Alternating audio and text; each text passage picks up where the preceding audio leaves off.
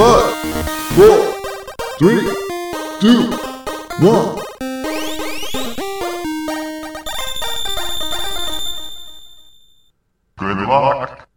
Bienvenidos chutacupas. Esto es el último Phoenix Down, episodio 67. Si han pateado un cupa, son uno de nosotros. Yo soy su anfitrión, Esteban Mateus, y a mi lado tengo al hombre nominado a mejor coanfitrión de un podcast de videojuegos del año, mi hermano, Eleazar Mateus. ¿Qué tal todo, Eleazar? bien, bien. ¿Sabes qué? La otra vez que te había comentado que, que estaba como en una semana de crunch. No se acerca lo que ha pasado esta semana. Lo que pasó antes no fue crunch. Hasta creo que fue anteayer. Tuve que trabajar toda la noche y todo. A veces estoy como diciendo que al fin, fin de semana. Wow. Pero si cada vez que uno amanece, uno se pone como en un estado medio zombie, como en piloto automático. Cuando a mí me tocaba, yo recuerdo que esos días se ponían como en cámara lenta, no sé, o pareciera que uno escuchara más bajito, se sentía la cabeza más pesada, las cosas cambian cuando uno no duerme bien. La única satisfacción es que terminaste el trabajo por el cual no dormiste y que eventualmente vas a dormir. Pero hay que pagar el peaje y aguantar. Pero bueno, ya estás al final del día, ya estamos más tranquilos. Hay que estar pendiente que no te quedes dormido en mitad del programa, eso sí, no te relajes tanto. Porque también tenemos que animar a todos los que nos están escuchando, que por cierto, de verdad nos alegra que estén acompañándonos. Este es nuestro podcast semanal donde les contamos sobre las noticias más resaltantes de los últimos 7 días. Les damos algunos tips de diseño de videojuegos. No, no somos super expertos, estamos aprendiendo igual que ustedes. Y todo esto acompañado con anécdotas de lo que estamos jugando. Así que hay un poquito de cada cosa. El estreno del show es un beneficio exclusivo para nuestros patrons de 2 dólares en adelante, que lo disfrutan el mismo día en que lo subimos a nuestra página. Aquellos que no puedan suscribirse pueden esperar 7 días y lo encontrarán de forma gratuita en nuestros portales alternos, como podcast.com, Stitcher, Anchor, Breaker, Google Podcasts, Pocket Casts, Radio Public, Spotify, Apple Podcasts y iBooks. La lista cada vez se pone más larga. Ya estoy empezando a entender por qué muchos dicen, y donde sea que ustedes consigan su podcast. en el caso de que no estemos en donde ustedes consigan sus podcasts, déjenoslo saber en los comentarios y hacemos todo lo posible por hacer que el último Phoenix Down también los espere ahí, semana a semana. Si ese es el caso y nos están escuchando de forma gratuita, les agradecemos que también lo compartan para que cada vez más personas nos escuchen, crezca la comunidad y se conozca la magia del último Phoenix Down, como dice Leazar. También pueden apoyarnos al adquirir nuestra merch en las tiendas de Redbubble y Society 6, que tienen un montón de diseños basados en videojuegos, lifestyle y muchas cosas más. Nos encantaría que también les echen un vistazo, nos digan lo que opinan, si quieren que metamos más diseños, qué es lo que les gusta de lo que está ahí y así nos esforzamos más en que cada vez les ofrezcamos lo que a ustedes más les gusta. Estamos listos entonces para empezar, vamos a apurarnos antes de que Lazar se quede dormido. Está demasiado tranquilo ya después de, ese, después de esa semana terrible de crunch. Ustedes también deben estar ansiosos de que arranque el programa y no vamos a hacerlo esperar más. Pongámonos cómodos, súbenle el volumen a esos audífonos porque es hora de hablar sobre videojuegos.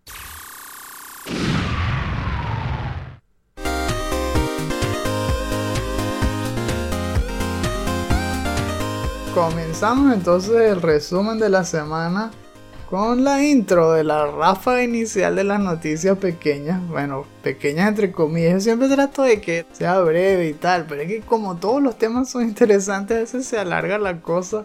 Es un poco difícil como con la que estamos comenzando, pero es que hay que decirlo, y no es el tema principal. La GTA de Trilogy de Definitive Edition, el trabalengua ese, no ha tenido un lanzamiento muy bueno que digamos. De hecho, ha sido bastante problemático el juego llegó con un montón de problemas, glitches y bugs, que ha hecho que todo el mundo esté sorprendido de la calidad tan baja con la que llegó el producto. Está inspirado en tres juegos legendarios. Son clásicos modernos que cambiaron la industria cuando salieron en su momento, todos en la era del PlayStation 2. Y uno dice, bueno, pero ya estamos en la novena generación, ray tracing, bla, bla, bla. Esto debe ser súper fácil. Deben correr como un sueño. No, ha sido una pesadilla. No sé por qué Rockstar literalmente se quedó dormido en los laureles. No sé si es que se lo dio a una compañía de terceros y no lo hicieron en los estudios internos. Pero el puerto ha tenido defectos gráficos en cuanto a que cae la tasa de, de las frames. Los modelos son rarísimos, se ponen amorfos, parecen como caricaturas, pero incluso se deforman. A veces se le ponen los brazos grandotes como un gorila o la cabeza chiquitica. Y uno que, wow, eso no me recuerdo que eso pasara. ni en GTA 3, ni Vice City, ni San Andreas. La lluvia ahora ni siquiera te deja ver bien. O sea, llueve tan fuerte que las gotas parecen rayas blancas así tapando la pantalla de lo densa que son. Y ni siquiera respetan los objetos. No caen sobre el agua. O estás parado dentro de un edificio y sigue lloviendo adentro. Y que wow, pero ¿qué pasa? En el gameplay también se afectó. Hay huecos literalmente en el mapa donde tú vas manejando y el carro se cae lo arranco y, caes en un, en un hueco infinito. Y lo peor es que la gente ya sabe exactamente dónde está el hueco y lo puedes marcar en el mapa y todo. Y la grama se ve bien, pero tú sabes que si pasas por ahí con el carro te vas a ir al barranco. Los carros explotan sin explicación. Vas manejando por la calle y explota el carro y muere. Y uno que, ¿what? En serio, la lista es, infinita pareciera, de glitches. Rockstar hasta ahora lo que ha hecho es comportarse de una forma súper sospechosa. Nunca dieron keys para que hicieran un review antes de que saliera el juego. Quitaron los originales una semana antes para que nadie los pudiera comprar en, en la PlayStation Network y en PC y todo. Los trailers no mostraban gameplay. O sea, todas cosas malas para luego sacar esto que es un mega bodrio. Con todo y eso, hay gente que los está disfrutando, porque el gameplay en sí es divertido, solo que está súper emborronado por todos estos efectos. Y después de tanta queja, por fin hoy salieron, porque lo estamos, hoy estamos grabando el programa un viernes, no el miércoles como siempre.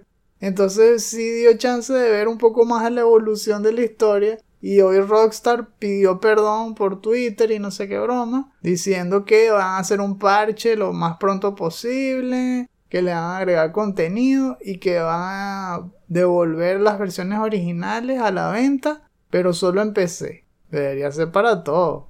Y que son gratis solo para el que se haya comprado esta trilogy de Definitive Edition cuando salió. Entonces, bueno, están como que tratando de enderezar el barco, pero wow, el desastre ha sido legendario, pero de mala manera, ¿no? En otras noticias vimos que tanto el PlayStation 5 como el Xbox Series S y X cumplieron un año, porque salieron el 12 de noviembre, si no se recuerdan. Así que llevamos un año en la novena gen y ha sido un año turbulento en medio de la pandemia, Vimos cómo la tendencia fue puros retrasos en cuanto a los títulos principales y de escasez en cuanto al hardware. Sin embargo, a pesar de todo esto, se puede tildar como un gran éxito, porque ambas consolas han roto récords en cuanto a sus previas iteraciones. El PlayStation 5 sigue vendiéndose, apenas lo ponen en venta. El Xbox Series X también vende bien. Yo creo que el único que no vende tan rápido es el Series S, obviamente porque es el más débil de todos, ¿no? En cuanto a hardware. Y que la gente hardcore no está tan interesado en eso. En cambio de los otros dos, es difícil conseguirlo. Bueno, la transición ha sido lenta, pero esperemos que ya el año que viene podamos volver a un poco más a la normalidad.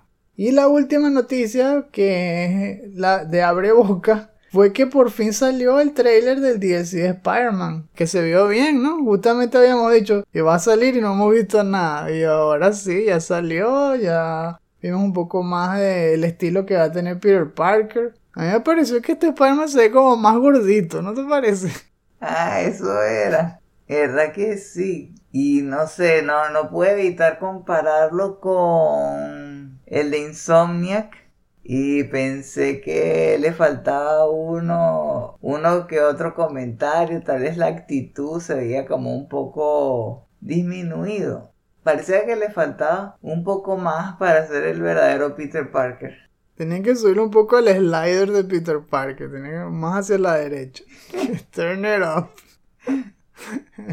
Eh, sospechosamente aquí tampoco hay gameplay, esto fue más cinematic pero se va a estrenar el 30 de noviembre. Me imagino que la revelación de un nuevo de estos turntables o algo así de los especiales que ellos hacen es inminente. Y vamos a ver por fin un poco de cómo van a ser las misiones y todo. Lo que han estado revelando son los skins. Hay como siete trajes ya que están promocionando y todo y ni siquiera han puesto cómo se ven las misiones Así es, así es Crystal Dynamics aquí con, con Marvel Avengers. Que apuesto que si el presidente de Square Enix nos estuviera escuchando, estaría... Moviendo la cabeza de lado a lado que no puede ser. Sí, eso. Y que, ah, ya. Crystal Dynamics haciendo de la suya. Todo es culpa de ellos.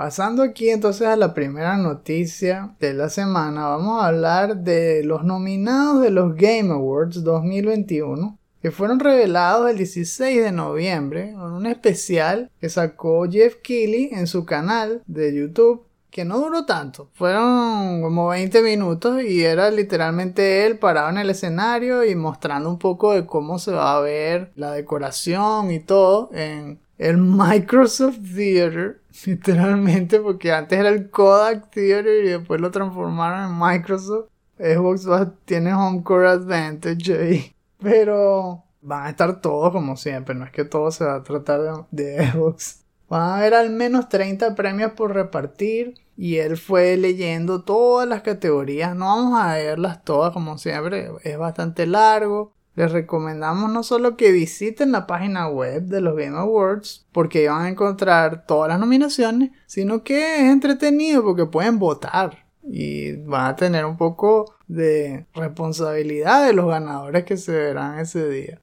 Entre las categorías que tenemos acá están que si mejor juego como un service o aquí le llaman best ongoing game o best multiplayer, family game, hay muchísimos. Obviamente la categoría más caliente es Game of the Year, ¿no? Pero no vamos a saltar ahí directo todavía. Vamos a ir paseándonos por algunos de los premios más curiosos aquí. Por ejemplo, en la parte de Best Ongoing Games tenemos a los sospechosos de siempre. Está Apex Legends, Call of Duty Warzone, es el Final Fantasy XIV Online, Fortnite y Henshin Impact. Si fuese por mí, yo quisiera que ganara Final Fantasy XIV porque es el que es un juego más robusto y se ha notado muchísimo el cambio y la elevación de calidad que ha tenido a como empezó y como es ahora, nada que ver. En cambio los otros no sé, siempre los veo que son lo mismo, siempre lo mismo.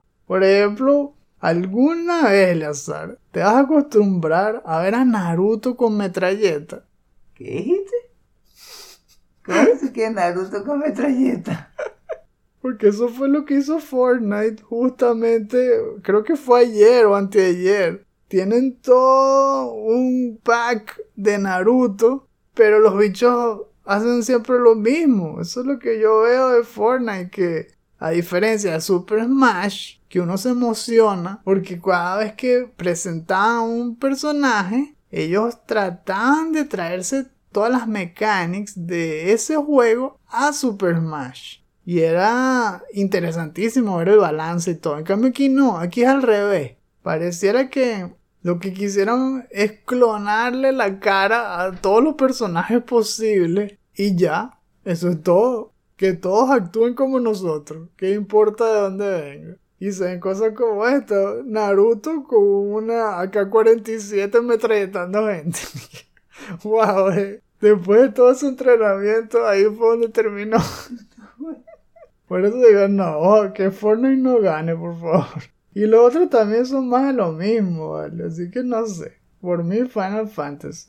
Y bueno, viendo que sí, los mejores multiplayer, hemos visto también muchos de los más divertidos del año, como It Takes Two, que por cierto es uno de los que más menciona la gente, no solo como, como mejor multiplayer, sino como uno de los mejores juegos del año. Y de hecho está nominado Game of the Year. No solo por la flexibilidad de sus mechanics, justamente, que tiene un montón. Pareciera que cada sección del juego es una mecánica nueva. Yo no sé cómo balancearon tantas mecánicas diferentes y que todas fueran divertidas y que todas funcionaran en co-op. O sea, nada más deberían darle un premio solo por eso.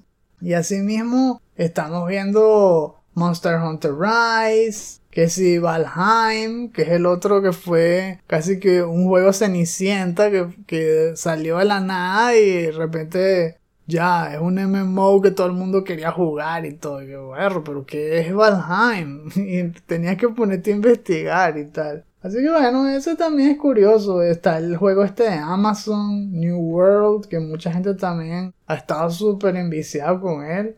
Vamos a ver quién gana ahí, si se lo lleva Back for Blood o si It Takes Two, a pesar de que salió tan temprano, se gana el premio ahí.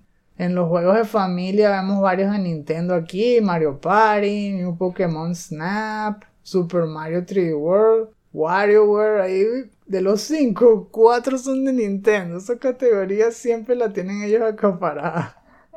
Vamos a ver también, está It Takes Two ahí de arrocero, tal vez se lo lleve, vamos a ver. En el mejor juego de ARVR hay bastantes nominados también, pero para mí el ganador claro debería ser Resident Evil 4 porque es una versión tremenda que le hicieron al juego. Lo refresca, uno siempre va a tener el clásico ahí en la memoria porque como ya también lo hemos hablado bastante en el episodio especial de DLC, amamos ese juego y todo lo que representó. Pero esta nueva visión le añade esos controles super modernos en 3D, la forma en que recargas las pistolas, tal cual tienes que meter bala por bala en la shotgun y recargar, es mega realista y te deja meterte en ese mundo de terror y acción de una forma súper nueva. Similar a lo que hizo Half-Life Alex por Half-Life. Bueno, ese también juro que probarlo. Cuando yo tenga un set de estos VR, tengo que probar Resident Evil 4, juro, juro. Ojalá gane. Hay muchísimas categorías que sorprenden en algunas cosas, por ejemplo, que en Best Core o en Best RPG se cuela Cyberpunk 2077. ¿Tú puedes creer eso? Hay juegos que ni siquiera los mencionaron y que porque salieron demasiado temprano o demasiado tarde, depende de cómo tú lo quieras ver cuando se estrena un juego en diciembre, ahí es donde caen en el limbo. Es el periodo de la muerte porque entonces dicen que es muy tarde para meterlo en los Game Awards porque ya están contando los votos y tal. Y después, cuando es para el del año siguiente, dicen que no porque ese juego salió hace demasiado tiempo, ya no cuenta. Entonces, no pusieron Demon Souls, el remake de PlayStation 5, en nada aquí. No lo encontré. Pero Cyberpunk el mega fiasco está aquí y podría ganar, podría ganar dos premios. ¿Qué, qué gana? Otro premio interesante aquí es el mejor indie. Está 12 Minutes, Death's Door, Kena, Inscription y Loop Hero. Pero yo creo que esta está bastante peleada. Porque 12 Minutes era interesante en concepto, pero al final fue muy controversial y hubo gente que no le gustó mucho, que le pareció más bien fastidioso. Así que no sé si ese va a ganar. Pero los otros cuatro, uff, tienen bastantes posibilidades. Así que está peleadísimo. Porque Death's Door es entretenido y con una buena estética. Kena también sorprendió a muchos porque fue el primer juego y se vio como un juego AAA de ese estudio. Inscription agarró a todos por sorpresa con todo e-, ese twist que le dan a la historia y las mecánicas y el juego de cartas y el estilo de terror. Muchos también lo están poniendo como uno de sus juegos preferidos. y acaba de salir. Y Loop Hero fue habladísimo a principios de año y todo el mundo le encantó. Cualquiera de esos puede ganar. Eh, depende de los gustos y como eso es por votación, no sabemos todavía quién se lo va a llevar. No hay un ganador obvio, pues. Y en cuanto a el mejor debut indie, está otra vez Kena, que yo creo que ahí sí es muy posible que se lo lleven ellos, porque los otros son buenos, que sí, Valheim, Sable, The Forgotten City y todo eso, pero aquí el, el claro es Kena, por la calidad que tuvieron, que no parece indie. Viendo entonces más adelante ya, tenemos a los Game of the Year, que tal vez para apaciguar un poco los ánimos pusieron más de 5 nominados. Pero aún así, hay gente que siente que quedaron por fuera al menos dos. ¿Quiénes fueron nominados? Está Deathloop, It Takes Two, Metroid Dread, Psychonauts 2, Ratchet Clank Rift Apart y Resident Evil Village. Sí, tal cual. No está nominado ni Returnal de Housemark, que para muchos era el Game of the Year, y el juego que tiene el mejor rating de reviews de todo el año, que es Forza Horizon 5. Que eso también tiene un pocotón de fanáticos de Xbox picadísimos.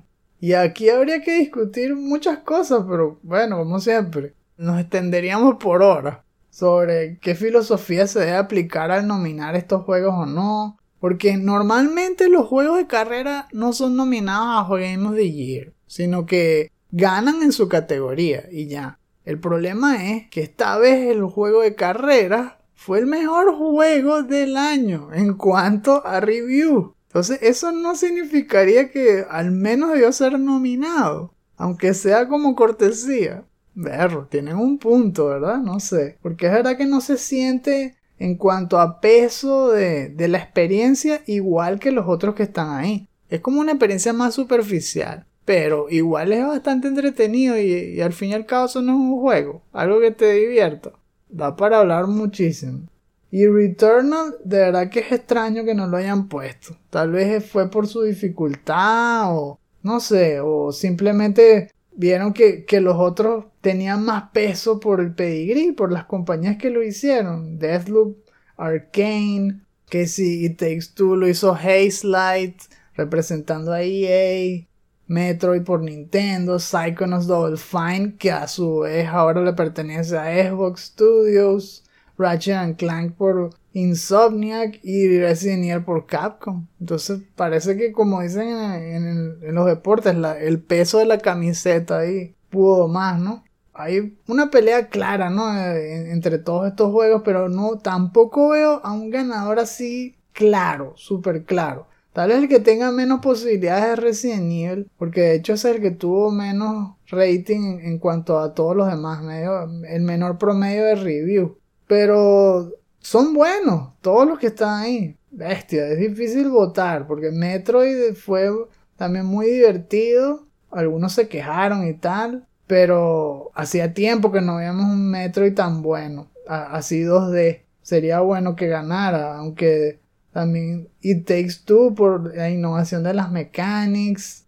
Tal vez el más completo sería una pelea entre Psychonauts 2, que tiene no solo buenos gráficos, sino excelente mecánica e historia, y Ratchet Clank.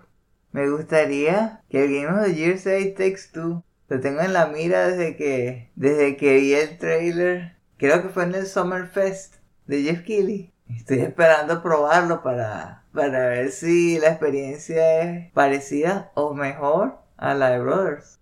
Si no es It Takes Two, entonces también podría ser el de Ratchet Clank. Uh, sí. De hecho, los dos juegos con más nominaciones, si no me equivoco, son Deathloop con 8 y justamente Ratchet Clank con 6. Me van a chocar los grandes, vamos a ver quién gana. y los últimos nominados fueron los del premio de juegos más anticipados que muchos dicen que directamente se va a transformar en los nominados del Game of the Year del año que viene. Que son Elden Ring de From Software, God of War Ragnarok de Sony Santa Mónica, Horizon Forbidden West de Guerrilla, la secuela de The Legend of Zelda Breath of the Wild, porque no sabemos todavía cómo se va a llamar, y Starfield de Bethesda slash Xbox. Yo creo que si fuese la medición hoy, ganaría Elden Ring de calle, porque todavía la gente está mega emocionada con lo que acabamos de ver, que es muy, muy prometedor. La cosa es que ese juego va a salir a principios del año. Y después toca todos los siguientes 12 meses para que deslumbren los otros. Así que me imagino que irá cambiando la balanza, ¿no? Poco a poco. Al principio del año todo el mundo seguro va a decir que es Elden Ring, no importa lo que venga. Pero cuando salga God of War y todo, ahí es donde se pone interesante la cosa. Ahí veremos realmente qué tanto hype es el que va a haber por los demás competidores. Pero va a ser interesante no solo el premio, sino el año que viene. Para la segunda noticia quería conversar sobre la celebración del aniversario de Xbox, que ocurrió el 15 de noviembre también, y estuvieron hablando de su vigésimo aniversario. Sí, ya llevan 20 años, imagínense. Desde aquella vez donde les contamos que se reunieron en el campamento aquel, hicieron la sesión de brainstorming para ver qué consola podían diseñar, hasta que eventualmente un equipo creó lo que sería la Direct Xbox, que terminó contrayéndose para formar la Xbox simplemente. Después de todo eso, todo lo que han logrado, ¿no? Hay que reconocer lo que sí, se han fajado bastante hicieron lo imposible porque nadie les daba oportunidad. Ya existía en ese momento Sega, Nintendo y, Sony. Entonces decían, no hay espacio y no cabe más nadie. Y bueno, mira, están aquí todavía, ¿no? Están todavía dando la pelea y, y qué pelea están dando, ¿no? Y bueno, entonces esa vez fue, hicieron un stream. No me pareció así tampoco ah, que fue nada para explotar la cabeza, sino más bien para reencontrarse con sus fans, justamente para traer de vuelta esas memorias, esos sucesos que fueron ocurriendo. Por ejemplo, hubo una sección incluso donde trajeron a The Rock, que parece que siempre está muy conectado con la marca, porque desde el comienzo él estuvo ahí en el escenario con Bill Gates y todo, mostrando el primer Xbox. Aquí lo hizo de una forma más artificial, eso fueron un cuarto ahí de pantalla verde. Me pareció que promocionó demasiado su película, la de Netflix.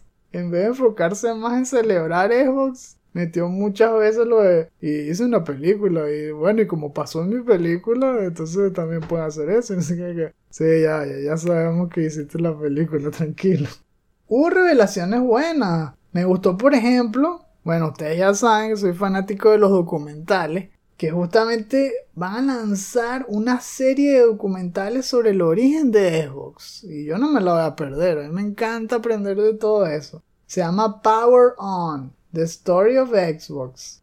Y mostraron un trailer que tiene bastante también footage del momento, con fotos de aquella vez cuando se reunieron y mostrando poco a poco cómo se fue creando la idea y madurando lo que se transformó luego en la consola que hoy conocemos, ¿no? Otra cosa más, y que va a haber una serie de Halo. Una serie live action, hecha por Paramount, que va a salir en Paramount Plus el año que viene. Vamos a ver cómo sale eso.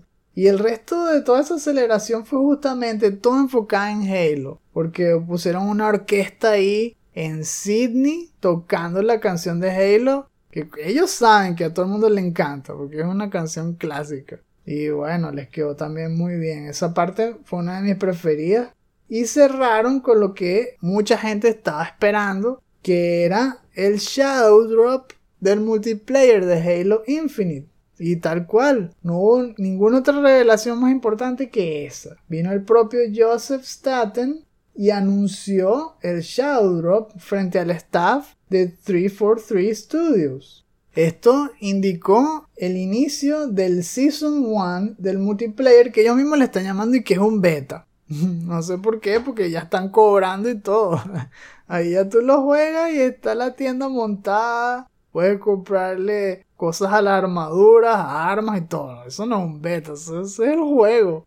Yo creo que lo hacen es nada más para tratar de dejar claro que quieren abrir la conversación con los fans y que si hay errores se van a ir corrigiendo, una cosa así, que me parece súper lógico. Eso lo han dicho mucho en otros podcasts que yo he estado escuchando. Por ejemplo, los de IGN y todo, les pareció eso y es verdad. Eh, tiene que ser porque realmente no es un beta. Es free to play, y lo puede jugar todo el mundo, ya sea en consolas Xbox o en PC, que me imagino que ya muchos de ustedes lo habrán jugado o todavía lo están jugando, porque la fiere fue obvia. Por ejemplo, en las redes sociales no paran de celebrar. Toda esta semana ha habido stream tras stream, videos, todo el mundo hablando de Halo, del multiplayer, de qué les parece, mostrando todas sus sesiones. De verdad que ha capturado al mundo este lanzamiento. Era como estábamos diciendo, que Xbox tenía todas las de ganar a final del año y hasta ahora no se han equivocado. De hecho, junto a este lanzamiento que ha sido súper exitoso, hubo declaraciones recientes también de Phil Spencer sobre tópicos del momento y todo lo que ha dicho, todo el mundo le ha aplaudido. Por ejemplo, salió en un día diciendo que qué le parecían los NFTs. Y entonces dijo, bueno, a mí particularmente no me parece tan interesante, porque creo que en vez de estar moviendo la industria hacia adelante, está mostrando la cara más chupasangre de la industria, como diciendo que no le parece como se está haciendo actualmente. Que, pues sí, tienes razón, no hay nada que te pueda criticar en ese comentario. Y después en el otro, hablando de que él apoya que hay que preservar a los juegos clásicos invirtiendo más en emulación legal, o sea, en crear emuladores que permitan jugar los juegos viejos en las consolas nuevas y que pues sí, tienes totalmente la razón. o sea, no nada, no se han equivocado prácticamente en nada. Y bueno, el juego de Halo Infinite, mucha gente se ha estado divirtiendo un montón. Lo único que le han dicho que no tiene bien hasta ahora es lo que es el Battle Pass y su evolución. Tienes tu sistema ahí para destapar que si mejoras a las armaduras y decoraciones para las armas, para el carro, o sea, el Warthog, todo eso. Solo que tarda un montón. Hay gente que pues se está molestando porque se está volviendo esto un grind la experiencia es muy baja. Eso pareciera estar apuntando a la gente a tener que gastar dinero para poderse comprar el Battle Pass y poder tener eso antes. Porque juegan que si 30 matches y, y suben dos niveles nada más. Que wow. O sea, poquísima experiencia. Porque lo único que te da experiencia, bueno, al menos así era el comienzo, eran una lista de retos, de challenges. El problema es que esos retos dependían del azar, no dependían de la agilidad de la persona. Por ejemplo, te dicen un challenge, tienes que estallar tres banshees, o sea, tres naves de estas voladoras. Pero ¿cuál es el problema? Que no todos los mapas tienen banshees. Y cuando tú empiezas un modo de juego, es random, no puedes elegir el mapa. Entonces, si tienes mala suerte, juegas 20 veces y, te sale dos veces nada más un mapa con,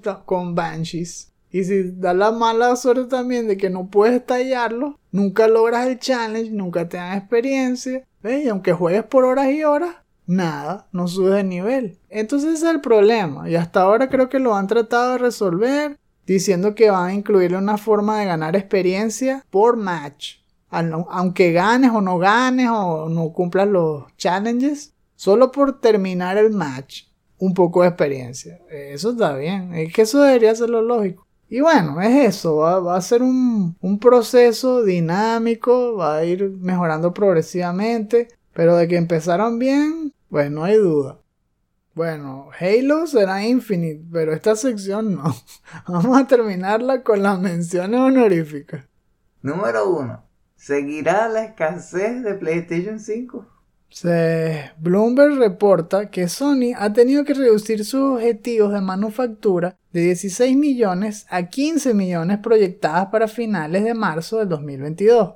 Hasta ahora el PlayStation 5 había logrado superar el ritmo de ventas que tuvo el PlayStation 4 en su primer año, pero poco a poco se está empezando a quedar atrás. Por supuesto, PlayStation no es la única marca que sigue padeciendo por la crisis de semiconductores. Nintendo también tuvo que reducir sus proyecciones en 1.5 millones y Valve retrasó el estreno del Steam Deck de diciembre hasta febrero. Así que si alguno tiene la fortuna de recibir un PlayStation 5 esta Navidad, denle un doble abrazo con toda su fuerza al que se lo consiguió. Y si a ustedes les toca conseguir uno para sus seres queridos, van a tener que agilizar sus sentidos y entrenen sus dedos para responder en microsegundos. Esto va a ser más difícil que pasar Ninja Gaiden a la primera. Número 2. Take Two adquiere a los desarrolladores de Oli Oli. La noticia de la compra es cortesía de VGC, Video Games Chronicle, que anunció el 15 de noviembre la fusión de Roll7 con el gigante dueño de Rockstar Games y 2K, formando parte de su label de publicación Private Division. Los cabecillas de ambas compañías suenan emocionados e intercambiaron comentarios hiperpositivos y llenos de esperanza, como suele acostumbrarse. Esperamos que esto no termine en una espiral hacia la perdición que acabe con otro prometedor estudio indie, perdiendo su alma creativa y pasándose al lado oscuro. ¡Ey! Pero ya viene Oli Oli World. Eso es bueno, ¿no? y número 3. La Oddworld Soulstorm Enhanced Edition será gratis. No todo tiene que apestar. Resulta que Microids, el publisher de la versión física del juego, anunció el lanzamiento de esta versión mejorada del título estrenado a comienzos de año en PlayStation 4 y PlayStation 5, que tuvo sus problemas de por sí, como pobre AI, bugs que impedían el progreso, etc. Pero esta nueva versión va a incluir mechanics de gameplay mejoradas correcciones del balance de audio y AI de los compañeros y enemigos, además de contenido completamente nuevo, como Toby's Escape, un capítulo extra que cuenta la historia de cómo Toby se libró de Rupture Farms. Lo mejor de todo es que el upgrade será gratis para todos los que hayan adquirido el juego original, incluyendo a los que lo recibieron por el mes de abril gracias a Plus. Espérenlo el 30 de noviembre.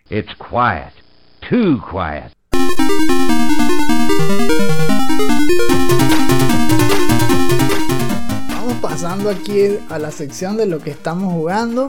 Y sacando la libreta tengo dos juegos para ustedes. Uno, Rayman Legends de Wii U, que ya lo habíamos mencionado hace una semana. Y después un poquito más de Diablo 2 Resurrected. Esos fueron los dos juegos que más me entretuvieron esta semana.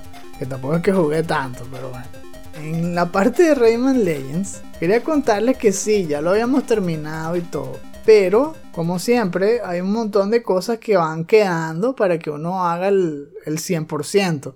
Que te ponen una etapa nueva con un montón de retos o que puedas revisitar los mundos para terminar de agarrar todo lo que nosotros llamamos los Jinjos, inspirados en Banjo Kazooie, claro.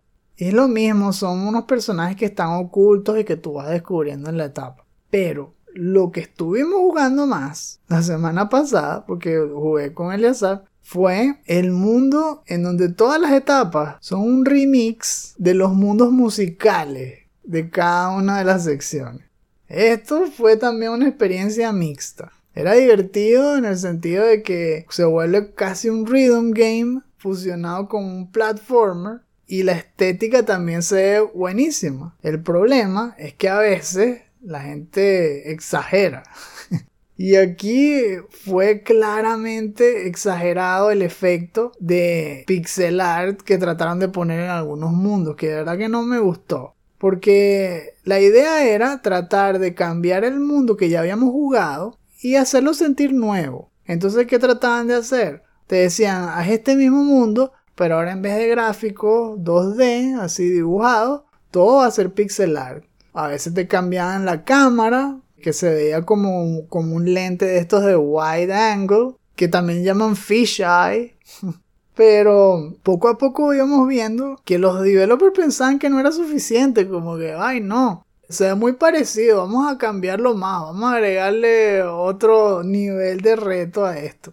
Pero ¿de, a, qué me estoy refiriendo? ¿Por qué doy tanta vuelta? Bueno, porque tenía que conversar sobre ustedes, sobre una parte que ponen ellos en donde la pantalla entera se ve como estática. Así tal cual como en, en, aquel entonces, bueno, digo yo aquel entonces los 90, 80, cuando veíamos películas en VHS O cuando la televisión se acababa a la medianoche.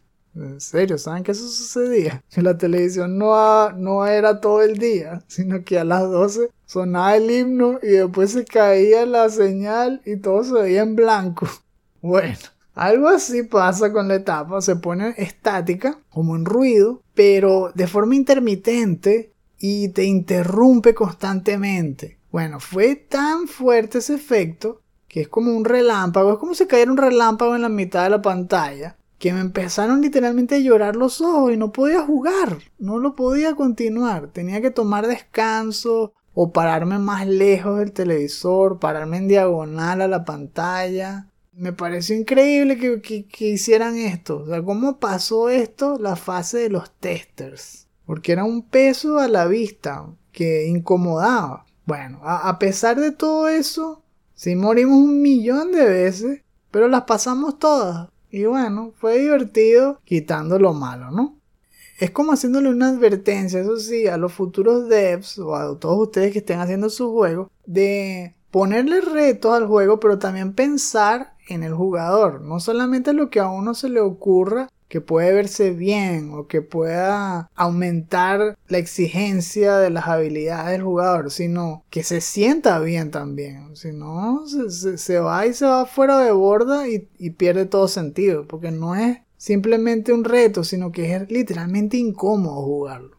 Y bueno, en Diablo no voy a hablarles mucho, simplemente progresé más en Curast. Fui lento porque seguí explorando todos los mapas, quise limpiar que si Lower Curaz, de las alcantarillas, y me fajé en eso. Y como los mapas son tan gigantes, bueno, pasé horas y horas ahí. Y ya estoy cerca de llegar a Travincal y, a matar al consejo este de lo sacaron poseído. Va a estar bueno. La siguiente yo creo que sí voy contra Mephisto. Como se pueden imaginar, lo primero que hice fue activar el aura de vigor ir corriendo al waypoint de Lost City y tratar de encontrar lo más rápido posible el templo de la garra hiperina. no pude evitar entrar en los Ancient Tunnels para ver qué tal era la cosa, ¿no? Y no decepcionó. Me gustó cómo se vio. No lo todo. Lo que hice fue básicamente matar a todos los bosses que podía hasta llegar al cofre principal del lugar y ver qué me daba. Después fui corriendo al templo y lo que más me gustó fue cómo modelaron la entrada al lugar, tanto en la mañana como en la noche, y cómo mejoraron la animación de regresar otra vez la luz del sol al pueblo. El objetivo, como les dije la otra era llegar al Arcane Sanctuary, así que corriendo. Así que, ajá, ajá, este es el harem, ok, ajá. Waypoint, bien, ahí está, waypoint, corriendo, corriendo, corriendo. Entonces, wow, me encantó. Apenas entré en el, en el santuario, como se veían como que las estrellas moviéndose en el espacio. El piso, que, es, que yo no sabía por el estilo en que lo había jugado, pero por los gráficos que tenía el juego en 2D. Pero lo mostraron como brillante. Y hasta le tomé una foto porque vi cómo se veía reflejado el portal en el piso y dije, wow, no sabía que era así, un, que era un piso pulido. Después seguí corriendo, por el primer camino no llegué a, encontrarme con Horazón. me pasó tal cual como Mr. Alama que siempre tiene que hacerlo como tres veces. Siempre dice, ah, ¿será que esta vez será one way? No, two way, three way, ah. Normalmente tiene que hacer los cuatro caminos hasta el fin llegar contra Bueno, como me dijiste la otra vez, sí. Dos golpes y Horazón estaba en el piso, se acabó. Y vi el portal, ni siquiera escuché la voz del narrador y activé Waypoint y grabé. Sí, ya silencio. Entonces ahí estoy. La próxima vez, muy probablemente, peleé contra Duriel. Perro. Dios mío. Vas a tener que inyectarte los, los, liquiditos esos de Zoning Potion. Sí. En vez de tomártelo de doble vía directo, póngalo por las venas, por favor.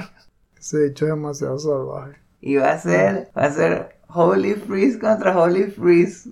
Por el cetro este que tengo. Así interesante. Holy Freeze, qué candela.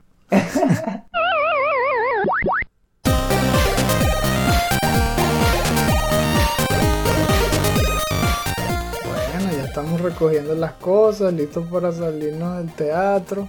Pero antes, ¡se te olvidó! Porque es la sección de los shoutouts. En esta parte del programa les hacemos recomendaciones de algún material que les sirva como punto de conversación con cualquiera que ustedes quieran, pero especialmente si les gustan los videojuegos.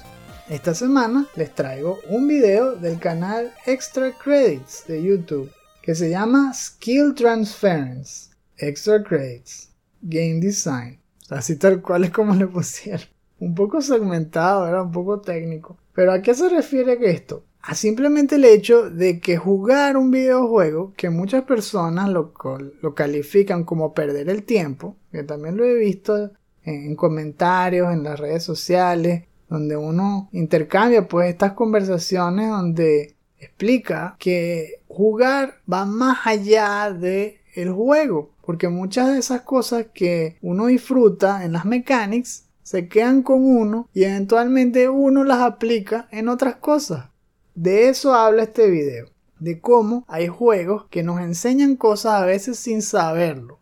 Como antes, cuando jugábamos en la adolescencia, bueno, yo particularmente porque tenía más tiempo en la adolescencia, juegos de estrategia, tipo RTS como Age of Empires, Age of Empires 2, eh, StarCraft, donde tú no solamente tenías que atacar, sino tenías que agarrar recursos y luego saber en qué invertirlos y todo eso. Pues resulta que, pues cuando se hacen seguimiento, ¿no? Estudios sobre eso en la gente, pues se ve que esas mismas mecánicas le enseñan más adelante a ser más precavidos, a gastar mejor cuando llegan a trabajar su dinero, para saber aguantar las ganas en no desperdiciar las cosas en cuanto a que compren algo apenas sale, no, sino así tal cual, como cuando yo subí de nivel, no voy a gastar estos recursos ahora, sino que voy a gastar primero en este, luego en lo otro, como poniéndose metas, objetivos, organizándose mejor. Y eso nada más es por jugar RTS. Pero asimismo, uno puede aprender de muchas otras cosas. Puedes aprender paciencia jugando juegos como los Soulsborne. O puedes aprender a, fallar y, y a aprender a levantarte una y otra vez cuando juegas multiplayers. O hacer más claro al expresar tus ideas a un equipo. Si lo juegas también junto con otras personas. Va dando su fruto no es una pérdida de tiempo. Recuerden que jugar es parte natural del día a día de cualquier persona. Más bien es antinatural no dejar un espacio para recrear tu mente. Te hace daño. Jugar, en este caso, no solamente te ayuda a relajarte, sino que te ayuda a desarrollar habilidades que luego a su vez te ayudan a ser mejor trabajador y a ser mejor persona. Así que bueno, es bien interesante. Y no dura mucho, así que espero que lo vean, que lo disfruten y bueno, les dejo el enlace en la descripción.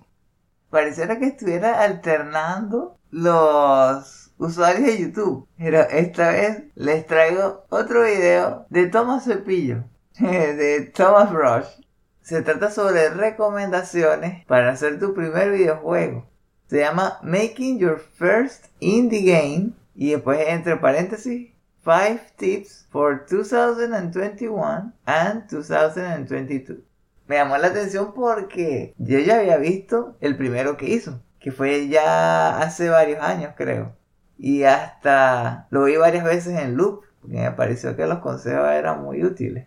Y esta vez se enfocó en cómo hacerlo básicamente en tiempos de pandemia. Afincó el hecho, por ejemplo, que era mejor que uno no se enfocara en hacer su juego soñado con ese primer juego, sino que tratara de trabajar en un, como él llamó, entre comillas, un, creo que le dijo tal cual, crappy game. Casi que un juego borrador, que no tiene que ser muy bueno, solamente tiene que ser un juego, como para dar el primer paso que si uno tenía una muy buena idea, no hacer todo el juego, hacer un tech demo, poner a prueba solo la mecánica que estabas pensando. También yo he escuchado que eso es buena idea porque así vas como que actualizando tu repertorio, tu vocabulario, tu- tus herramientas, así tipo Batman. Mm. Y vas agarrando confianza también. Más o menos eh, de eso es lo que habla. Los otros tips también yo creo que deberían escucharlos. Pueden jurar que tiene que ver con el kit que siempre recomienda, es gratuito, que dice que es, que es para uso comercial. Así tal cual dice como que es mi regalo para ustedes. Bueno, entonces si tienen un chance deberían ver el video. Si no han desarrollado su primer videojuego, creo que les va a parecer bastante útil. Le vamos a dejar el enlace en la descripción. Oh yeah.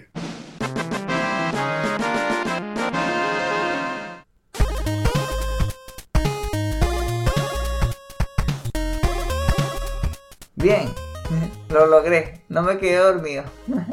es hora de terminar este episodio y aunque no lo crean, todavía nos falta un DLC. Ay, papá. Entonces ahora el nuevo objetivo es no quedarme dormido en ese show. Baby steps. Recuerden que este podcast es un estreno exclusivo para nuestros Patreons de 2 dólares en adelante.